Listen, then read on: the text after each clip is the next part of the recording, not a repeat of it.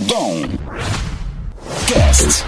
Fala pessoal, estamos de volta aqui com o Domcast. Eu continuo com o professor Washington, com a Camille e com o Gabriel. E nós vamos continuar falando sobre administração e gestão. A gente já viu que fazer uma especialização em gestão de projetos ou gestão de comunicação, como você fala, é verdade, muito, fala de conhecimento. É, de conhecimento é muito importante, né? Porque te dá um diferencial na hora de conseguir um trabalho em alguma empresa. Na administração, 70 e tantos por cento, não sei exatamente o número, mas dá, dá em torno disso, das pessoas que estão nessa área, né, dos meus egressos, eles precisam fazer pós-graduação, porque ah, e continuamente, enquanto ele está na, na, na, graduação, eu consigo administrar a formação dele. Falei assim, opa, tá acontecendo coisas novas, eu vou trazer isso pra, para a vivência do meu aluno, né, enquanto ele está sob minha tutela. Mas depois, quando ele sai, ele tem que continuar aprendendo, porque, de novo, é gestão. Isso não acaba nunca. Sempre tem coisas novas. Então, o cara que se formou nos anos 70, ele está bem desatualizado se ele não se atualizou ao longo desse processo. Ou se ele ficou dentro de uma empresa trabalhando só com os processos daquela empresa. Ele precisa respirar para fora, respirar a sociedade. O que esperar do curso de pós-gestão de projetos? Eu acho que uh, a gente tem que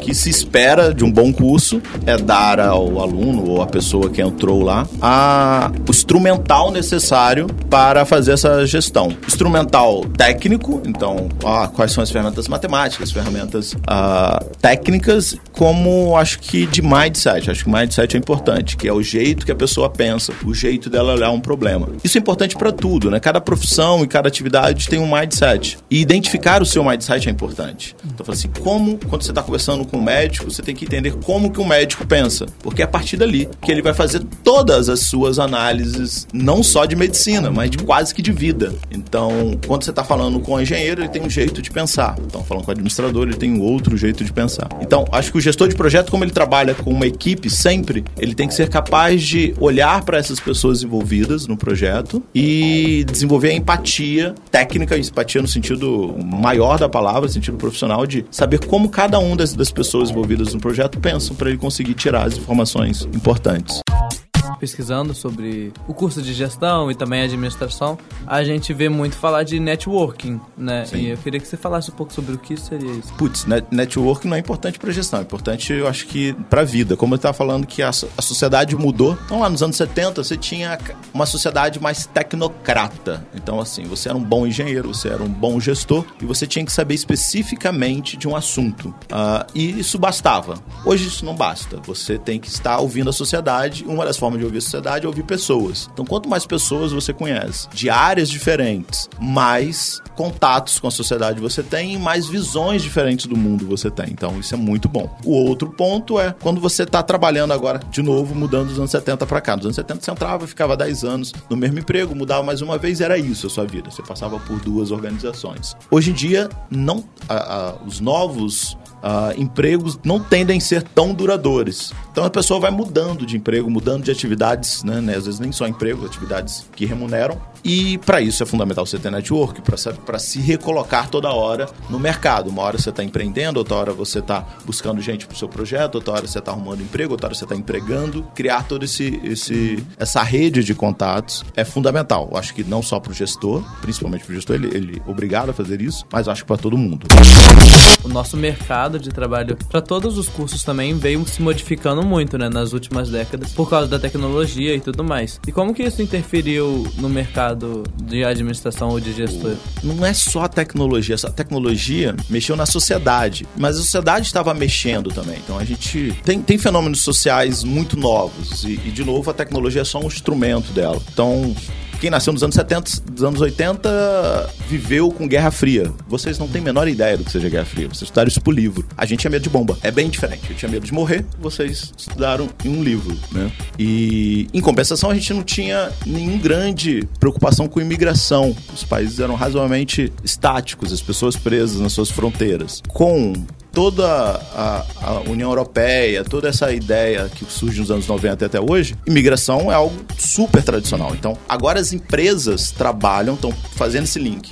As empresas trabalham com mais diversidade social do que nos anos 70, nos anos 80 ou início dos anos 90. Uh, ah, de novo, alguém que se formou lá hoje não conseguiria entender nada que acontece numa Google ou, ou qualquer outra empresa que está na Europa. Né? Tem amigos que estão na Vale, que é uma empresa brasileira, na Europa, e na mesma sala você tem um indiano, você tem um um, um, um, um brasileiro, você tem um, suíço, você tem um inglês, você tem um alemão. E isso não é exceção. Essa é a regra na Europa, né? E até que ponto isso vai estar tá se tornando regra no mundo? Então, isso é regra na Europa, é regra nos Estados Unidos. Possivelmente vai acontecer a mesma coisa com a gente, né? Uhum. A gente ainda é razoavelmente protegido no Brasil pela língua, né? As pessoas falam pouco português. Né? Então, quando você vai para um lugar que todo mundo fala inglês, é mais fácil ter uma, uma diversidade cultural, né? Então, é, é, é meio ilusório a gente achar que é só a tecnologia que está mudando. A sociedade mudou. A tecnologia vai junto. E, e, e também puxa, claro, a, a, os celulares e, e, toda a internet mudou o mundo do jeito que a gente pensa. Mas isso vem junto com mudanças estruturais e sociais muito fortes. E isso afeta a gestão. Na verdade, isso afeta todas as profissões. Né? Um médico,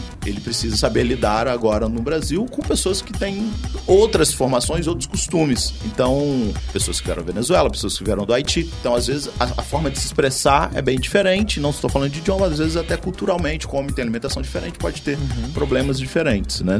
E educação. Agora eu tenho salas de aula que tem escola pública, tem haitianos, tem venezuelanos e, e, tem tudo mais. E a gente vai fazer o quê? A gente vai ignorar? Claro que não. A gente tem que pegar essas pessoas é. e, e, trabalhar com isso, né? Trabalhar com essa diversidade. E, obviamente, tem celular e tudo mais. Então, a, a diversidade, acho que não só tecnológica, mas social, é, uhum. mudou tudo. Eu acho que...